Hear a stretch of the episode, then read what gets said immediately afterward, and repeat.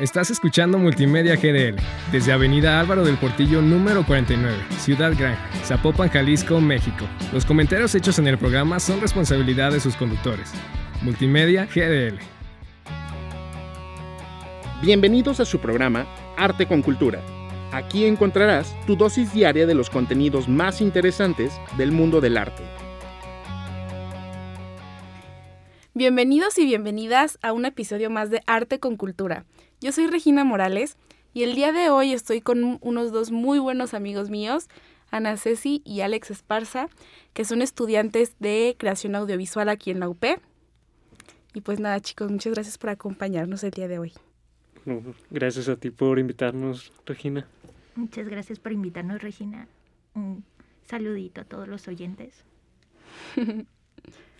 pues creo que ustedes son expertos en el cine, así que es de lo que vamos a hablar un poquito el día de hoy. Y ahora que se, la próxima semana, ¿no? Creo que son los Óscares en su edición número 94. Y me gustaría saber ustedes qué piensan acerca de, en general, todo este espectáculo de los Óscares, que es uno de los espectáculos que más, que para el que más se conectan las personas para verlo en televisión, vaya. Es correcto. Este, creo que mucha gente va a estar muy emocionada con estas nominaciones. Ya cada uno creo que tiene sus debidas predicciones de quién va a ganar estos Óscares. Lo que sí quisiera mencionar ahorita es que hay mucho en juego con esto de que últimamente todo ha sido por, o bueno, la gran mayoría ha sido por vía stream hay un poquito de descontento con esas cuestiones, pero no sé, a lo mejor y conforme avance la conversación lo podemos ir viendo. Excelente.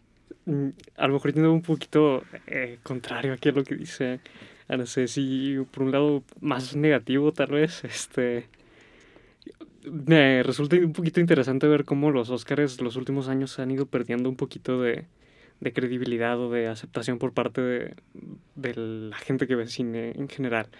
Este, creo que estos últimos tres, dos, tres años se ha hecho más, más fuerte y, y, creo que ya estamos llegando a un punto en el que la gente deja de, de tomar en serio a los Oscars. Bueno, no, no toda la gente, ¿no? Sino sí, claro.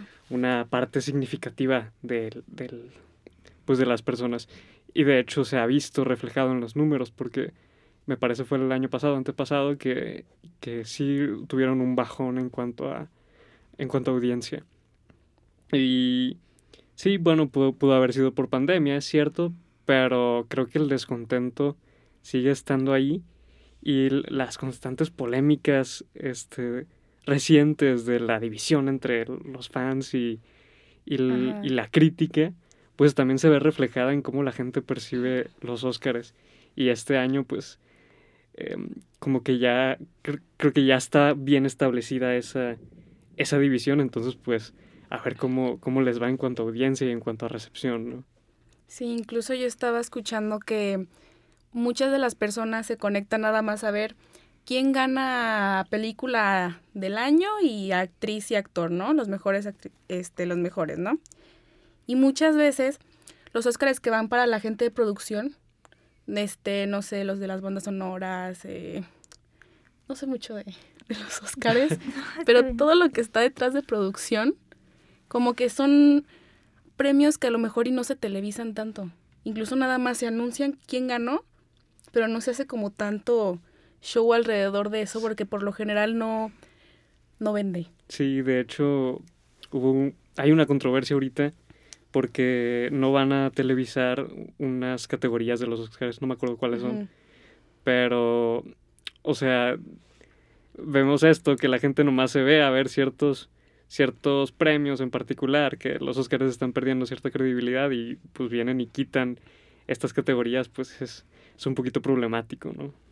No, y sabes que siento que muchas veces se debe a la ignorancia que hay hacia el cine, ¿no? Y lo digo, por ejemplo, por mí, que a lo mejor sí sé hasta cierto punto apreciar el arte, pero hay muchas cosas que yo como un espectador común y corriente no percibo. ¿No?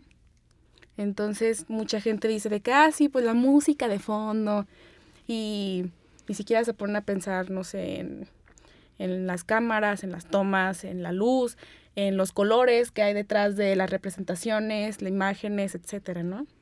Sí, o sea, eso hasta cierto punto creo que es cierto, pero también creo que, que es cierto que, que los Oscars no, han dejado de ofrecer una parte creíble en aspectos más técnicos o, o aceptables, pues, por ejemplo, de efectos especiales. Em, a mí en lo personal, digo, me, me, pega mucho porque pues estudio un poquito de eso. Este, y ver, por ejemplo, que esta de Spider-Man No Way Home está nominada a mejores efectos especiales, pues se me hace hasta un insulto, pues, porque están horribles. Ajá. Este, entonces, ver que, que esas películas, que esa película, por ejemplo, está nominada a mejores efectos especiales, cuando, bueno, la verdad es que sí, eh, Dune, por ejemplo, creo que también lo nominaron y pues bastante impresionantes. Em, pero el, el, el, simple hecho de que esté nominada esa película, a lo mejor por un por una cuestión de prestigio, por una cuestión de, de, lo que sea, eh, pues sí es, es poco, poco honesto y poco desprestigia a, a, la ceremonia en sí, pues. Y, y, pues sí, o sea, sí creo que, que como tú decías, estas categorías no son tomadas tan en serio, a lo mejor por cuestión de, de que la gente no, no conoce, pero la verdad es que la academia no ayuda mucho, pues. Mm, ok. Es que ya depende ahí de otros conceptillos por ahí. O sea, bien mencionaba Alex, depende de prestigio, depende de, de dinero, depende de muchas cosas que no están en nuestras manos, que no podemos controlar nosotros. Pero de igual forma, al ver cómo van este, saliendo buenos premios, buenas nominaciones y después toparte con eso, obviamente sí te desanima un poquito. Y a la audiencia también. sí. Y me imagino que ustedes que saben más acerca de todo lo que hay detrás. Yo la verdad es que no me he puesto a analizar los efectos especiales de Spider-Man, honestamente. Creo que nomás la vi una vez. Pero como una simple espectadora, yo no, o sea, no tengo por lo menos juicio. Sí, o sea, creo que ni siquiera mi opinión podría entrar en este asunto. Pero que ustedes lo digan, la de Duncy es así, definitivamente es muy impresionante. Spider-Man, pues ya veremos. Veremos qué pasa. ¿Ustedes qué opinan? ¿Que gane o no? Yo la verdad ya, ya me rendí, ya que sea lo que sea. este, que sea lo que Dios quiera. Sí, ya que sea lo que Dios quiera. Pero pues digo, no, no me sorprendería llevarme una decepción, pues, pero si gana un, pues qué, qué chilo. Si no, pues ni modo. Y, por ejemplo, con respecto a todo el tema de las peli ah, por ejemplo, que las películas sí merezcan ganar un Oscar, ¿no?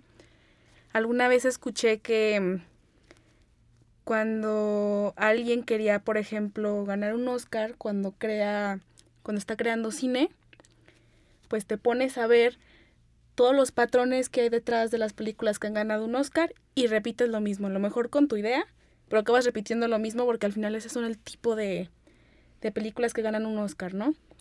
Pero ¿qué pasa con el cine de autor, por ejemplo? Pues es que creo que el cine de autor también puede caer en patrones para ganar un Oscar. De hecho, me he topado mucho con el término Oscar bait, carnada para Oscar, pues. este. Y es, eh, no sé, siento que algo de verdad tiene porque la academia sí tiende a, repetir ciertas o, tomar ciertos elementos similares en películas y que sirvan como justificación para dar un premio, pues. Este, y pues sí, digo, actuación, por ejemplo, hay actuaciones que son muy similares entre sí y ganan Oscar, o películas que se parecen entre sí y ganan Oscar. Eh, y, bueno, si bien uno puede defender que es porque tienen cualidades o que las hacen únicas o algo así, pero, pero sí es cierto que hay películas que tú ves y dices, ay, esta cosa está hecha para ganarse un Oscar. Mm, y lo peor es que, ay, que sí lo ganan. Este, pero no sé, yo personalmente, pues sí, o sea, sí que soy de la opinión de que no, no, no, no tengo muy, en una muy buena posición a, a la academia, pues.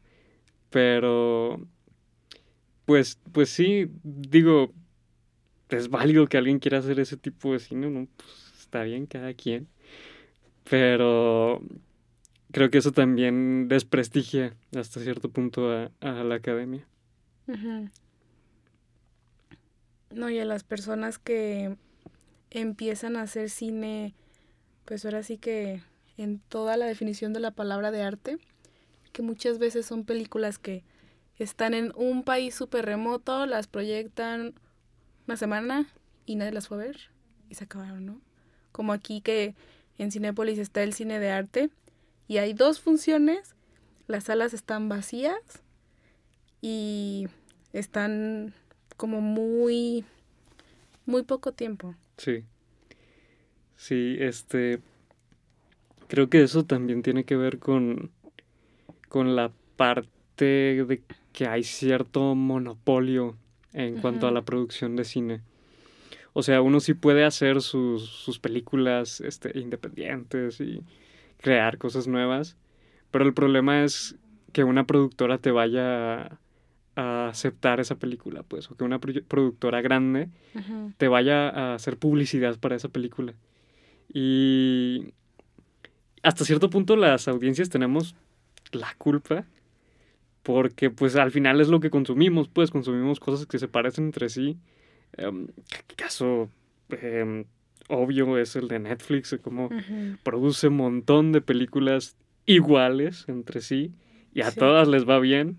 ¿Por qué? Pues porque la gente, la gente lo ve.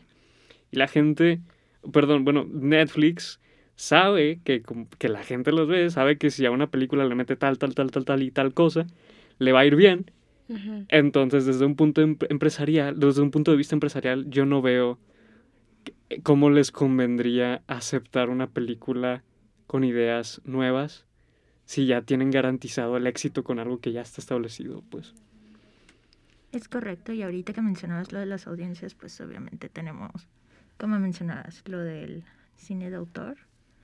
Es más propenso que las audiencias vean algo que esté creado por una productora este, con gran prestigio a que te vean algo que sea un trabajo independiente. ¿Por qué? Porque llegan a pensar que a lo mejor no es tan bueno o si lo llegan a ver dicen, ah, es que esto no es como, como lo de lo que te ofrece Hollywood. O sea, piensan que lo de Hollywood es la regla, cuando en realidad no es así. O sea, tú puedes contar la historia en el formato que tú quieras, pero ahorita el formato sí considero que se está repitiendo mucho. Porque al final de cuentas es lo que venden, ¿no? Por ejemplo, la película de Once, Upon a Time in Hollywood, que tiene artistas, o sea, que tiene a, los, a Leonardo DiCaprio, a Brad Pitt, a Margot Robbie. Tengo entendido que esa es una película, pues definitivamente no como con el formato Hollywood, ¿no? Ajá. Entonces, siento que ese, ese tipo de estrategias volviendo otra vez a todo el tema del monopolio que hay detrás de la industria cinematográfica, pues en realidad son buenas, porque estás haciendo una película buena y para que la gente la vea, estás poniendo artistas de renombre, ¿no? O también otra de mm, la de un día lluvioso en Nueva York con este Timothy ¿Eh? Ajá, y Selena Gómez, que también es otro caso, ¿no? Y al final sí son películas que las ven. A lo mejor la gente ni las entiende, pero logran el propósito, ¿no? De que se vean y vendan. Sí, eh, pero ahí, ahí entra otra cuestión también, que es que, por ejemplo, Once Upon a Time in Hollywood tiene tanta libertad, o sea, tanta libertad creativa porque es una película de Tarantino, pues.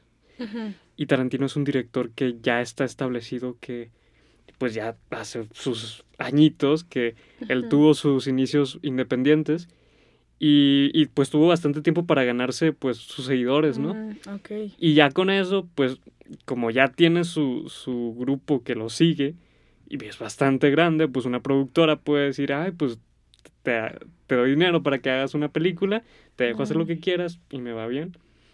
Lo mismo, por ejemplo, con Scorsese, que sacó The Irishman en Netflix. Entonces, Netflix ve que hay, está Scorsese, súper este, director con un montón de años para ganarse un montón de prestigio, lo deja hacer lo que quiera, y si lo deja hacer lo que quiera, le va bien. Si hiciera lo contrario, no le iría bien.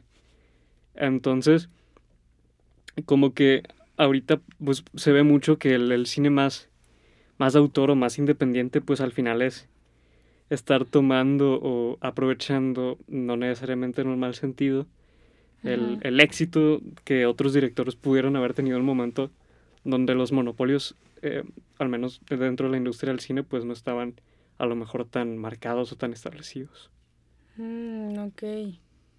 No, entonces eso cambia bastante las reglas del juego.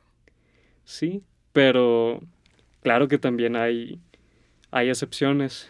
Por ejemplo, este director Robert Eggers, que pues está sacando pues, sus películas con el estudio A24. Que, por ejemplo, The Witch, este, The Lighthouse y, y va a sacar esta The Northman. Ese me resulta un caso interesante porque es una productora que sí genera más cine, o sea, cine menos comercial, por así decirlo. O sea, cine más, más artístico. Y, y, pues este director tiene, pues tal cual, creo que solo son esas tres las películas que tiene. Y ya se está ganando bastante, pues bastante reconocimiento. Y, y esta, esta película que está por sacar, pues sí está generando un, pues, un montón de expectativas. Y, y sí me resulta interesante porque de algún modo nos hace ver que con ciertas productoras sí se puede este, sacar cine nuevo o sacar cine de arte que no dependa de directores eh, que ya tuvieron un, momento, que tuvieron un momento para ganarse prestigio, o que no dependa de una marca o una franquicia, pues. Y es, a lo mejor es la excepción a la regla, pero de algún modo sí nos hace ver que sí se puede. Pues. Que sí existe, que sí es posible. Sí. Mm, ok. Y ahorita que mencionabas eso de las franquicias, ¿qué pasa con Marvel? a ver, en concreto. Vamos a entrar a terreno peligroso. A mí me gusta Marvel, ¿eh? Déjame decirte que llamo al Capitán América. que lo saben. Creo que no, bueno, no sé qué tan peligroso sea mi comentario ahorita alrededor no, no, no. Esa, esa parte no es la peligrosa, no te preocupes. Ah, ok, ok. Lo peligroso es que yo me ponga a hablar. Ah, eso tampoco, eso tampoco, eso tampoco. es que. la, la, verdad es que en cuanto a Marvel sí tengo opiniones pues fuertes. Este. No quiere decir que algo que saque Marvel automáticamente sea malo. Mi serie favorita es de Marvel. Este, Daredevil. Ah. Este. Bueno, si es que la cuentas como Marvel, porque pues fue de Netflix. Este pero creo que caen en el problema de la fórmula, pues. O sea, todas sus películas siguen cierta fórmula. Y, eh, o sea, al final no son películas para que te pongan a pensar o para expresar algo artístico. No tiene nada de malo. No todo el cine tiene que ser de, de arte. El mismo Scorsese lo pone muy bien. Son películas como si fueras un parque de diversiones. Y está bien, son películas para pasar el rato. Ok. Este. Pero la, la, crítica que yo, que yo hago es que a veces eso funciona como pretexto para a lo mejor hacer, hacer películas más mediocres. Aunque se pueda escuchar muy fuerte, pues. Porque si siguen una misma fórmula todas, este, tratan los mismos temas, si es que los tratan. Todas son iguales, entonces voy a estar viendo lo mismo, lo mismo, lo mismo, lo mismo. Yo por eso dejé de ir a ver las películas de Marvel, porque me harté. Este. Y de hecho, hace poquito, o no, o no, no, no me acuerdo si fue hace poquito, no sé. El chiste es que leí que algún director por ahí alguna vez dijo, no me acuerdo quién, que un, un problema con, con, estas películas es que no tienen un fin. O sea, todas las mm. películas funcionan como un medio que te va a llevar a otro medio, que te va a llevar a otro medio, etcétera, etcétera, etcétera. Y eso al final hace que la carga temática de una película sea pues muy limitada, muy pobre, pues. Porque pues muchas veces, o, o la mayoría, o todas las veces, el final es como que el, el culmen o, o, la parte este, más importante para el, el, tema de una película, pues. Entonces... Y no llegan a ese final. Ajá, o sea, nomás lo van alargando, alargando, alargando. Exactamente. Si nunca se llega a ese final, pues, o sea, mi película no me dice nada. Mi película nomás está ahí para que vaya a ver otra película. Termina y sale la escena post créditos y ay, pues voy a tener que ir a ver esta otra, pues. Ay, que si quieres entender esta también tienes que ver esta serie, pues. Entonces, es de algún modo un simplemente un modelo de negocio para que estés viendo más y más películas. Este, y pues sí, repito, no tiene nada de malo que sean películas para un entretenimiento a lo mejor menos eh, trascendental, entre comillas. Este, pero, pero pues sí, o sea, eso no debería ser pretexto para, para una mediocridad. Y esto se está viendo, se está viendo también en la parte técnica. Porque, pues, volviendo a No Way Home, los efectos especiales están horribles. Están horribles y Marvel tiene todo el dinero del mundo. Entonces, tanto dinero, haces esos efectos malísimos. Eh, o sea, ¿qué me estás vendiendo? Me estás vendiendo un pedazo de basura y, voy y te lo compro, pues. Y ya no, o sea, cualquier cosa que, que saque Marvel ahorita es un éxito asegurado, pues. Si tiene asegurado el éxito, no veo por qué deberían esforzarse, pues, y ellos al parecer lo saben. No, y volvemos a lo mismo, es lo que vende, es lo comercial, es como en la música. Honestamente, un reggaetón que ni siquiera es música, vende más que la música clásica, por ejemplo. Luego están los refritos del refrito, del refrito de canciones que salieron hace mucho tiempo. Por ejemplo, los ochentas fue un boom en la música. Y ahorita están usando mucha de esa nostalgia en los beats, en todo eso. Y ya los los tienen asegurados. ¿Por qué? Porque ya es un ritmo que tú conoces o que te suena familiar y dices, ay, esta es una gran canción, pero pues es el refrito del refrito de, refrito. de 5000 canciones anterior a esa, así que... Y es lo mismo como en las películas ahorita, ¿no? Que están sacando el reboot. Sí, del remake, el remake del remake del remake. Se está usando mucho la nostalgia ahorita. ¿Por qué? Porque una de dos, o falta de ideas o definitivamente ya la, la segura. Este, con esto de, de la nostalgia tenemos, no sé, Casa Fantasmas. Es el que se me ocurre ahorita. O el caso de, de nuevo, Spider-Man. Spider-Man, o, sea, ver a los tres ahí juntos, perdón si alguien no lo había visto y se estaba esperando. Yo no creo que alguien se espere más. no, ya sé, pero es que después salen con cada cosa, pero tenemos, o sea, ya tenían la fórmula asegurada, ya tenían todas las teorías hechas, o sea, ya sabían ellos que si ponían a los tres juntos, lo demás iba a salir, o sea, no, no se iban a, ajá, o sea, no se iban a fijar si el guion tenía este cronología, si no importaba si hubiera espacios este o agujeros negros en la trama todo eso iba a salir a flote y de sobra, ¿por qué? Porque pues, los estás viendo.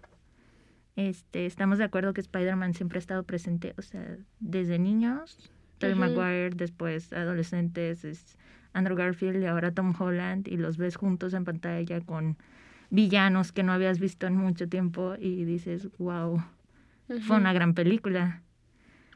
De hecho, Hace poquito casi me mata el novio de una de mis roomies porque me dijo, ¿cuál preferías?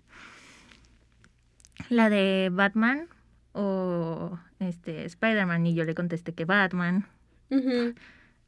Y eh, casi me mata porque, o sea, él sabe que a mí me gusta mucho Spider-Man.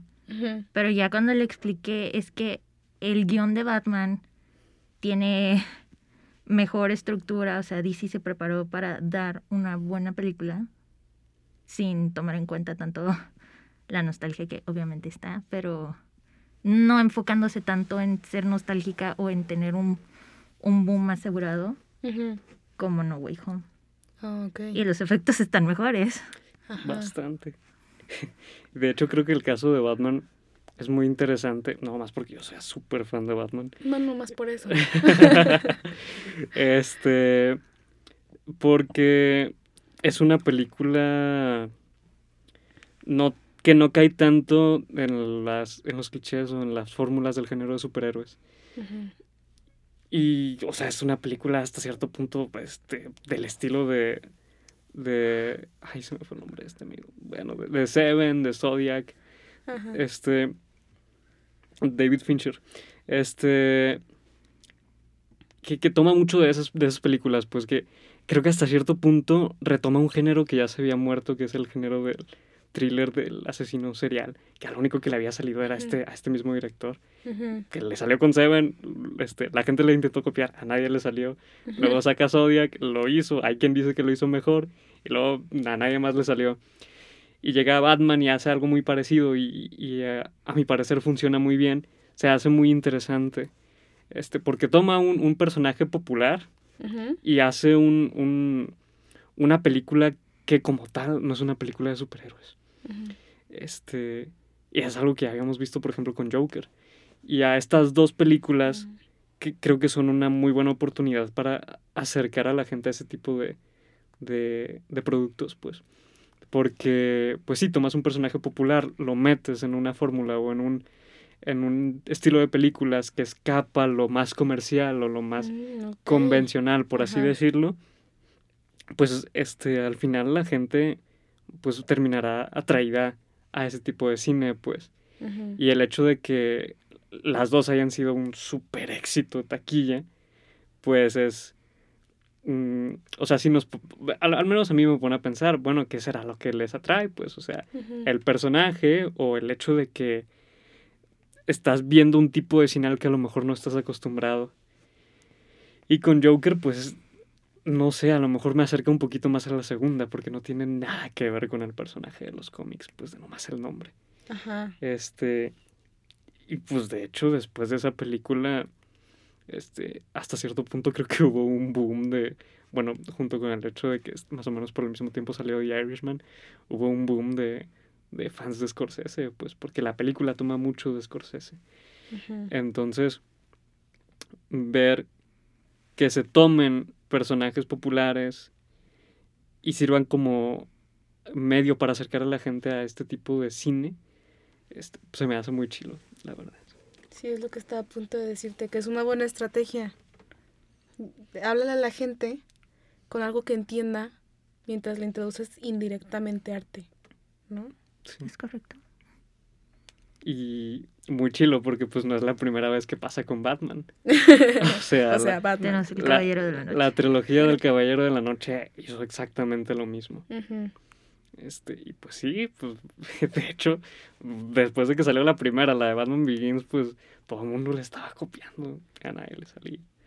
Pero incluso ahora películas de superhéroes siguen tomando de, de, ahí. O películas que no sean de superhéroes también siguen tomando de ahí. Entonces, sí, hace ver que, que con todo y la crítica que se le puede hacer a Marvel o a las, las películas de estas empresas, tanto de DC como de Marvel, eh, em, son un medio muy bueno cuando se sabe aprovechar. Porque son personajes muy ricos con un montón de años de historia. Y, y que si uno puede, que si uno sabe tomar este, las cosas más interesantes de ellos, se pueden hacer este, películas muy interesantes. Excelente. Coincido totalmente. y ya para terminar un poquito, cuéntenme en pocas palabras qué debe tener una película para que sea buena. Para que desde distintos puntos de vista de un artista ¿Cuál sería su fórmula de ustedes? Pues mira, desde que entramos a la carrera nos dijo un profesor que, o sea, todavía tenemos contacto con él, cualquier cosita que necesitemos. Él siempre nos mantuvo muy en claro que no había ni buen cine ni mal cine. Ok. Tú tenías que tener más que nada una idea, una idea que fuera buena y que supieras emplearla y darla a conocer. Y que ya con eso lo demás se resolvía completamente. Si tú tenías una idea y una historia que contar, era muy probable que se te abrieran las puertas. Mm, ok. Ah, como yo lo veo, eh, adjetivizarlo con bueno o malo, pues es, es delicado. Pero para que una película funcione, tiene que tener, por así decirlo, un alma, una idea, y que todas las partes técnicas de la película funcionen en torno a esa idea o a ese alma. Y cuando lo hacen, pues la película nunca, nunca, nunca, o sea, es una película que se queda contigo y que no se te olvida, pues, y que funciona. Excelente. No, hombre, pues les agradezco muchísimo por habernos acompañado el día de hoy. Fue una plática muy rica, muy divertida. Esperemos que se pueda repetir otra vez. Y pues nada, también agradecerles a todos ustedes por seguir escuchándonos. Los invito a que sigan escuchando Arte con Cultura, disponible en todas las plataformas de para escuchar podcast, porque iba a decir streaming, pero, pero no. Es correcto. Y agradecer también a Yasmin Arias, que nos apoya siempre en los controles, a Multimedia UP por producir este podcast, y nos vemos a la próxima. Chao, chao. Bye. Te invitamos a escuchar nuestro siguiente episodio para conocer más del mundo del arte con cultura. Estás escuchando Multimedia GDL desde Avenida Álvaro del Portillo número 49, Ciudad Gran, Zapopan, Jalisco, México. Los comentarios hechos en el programa son responsabilidad de sus conductores. Multimedia GDL.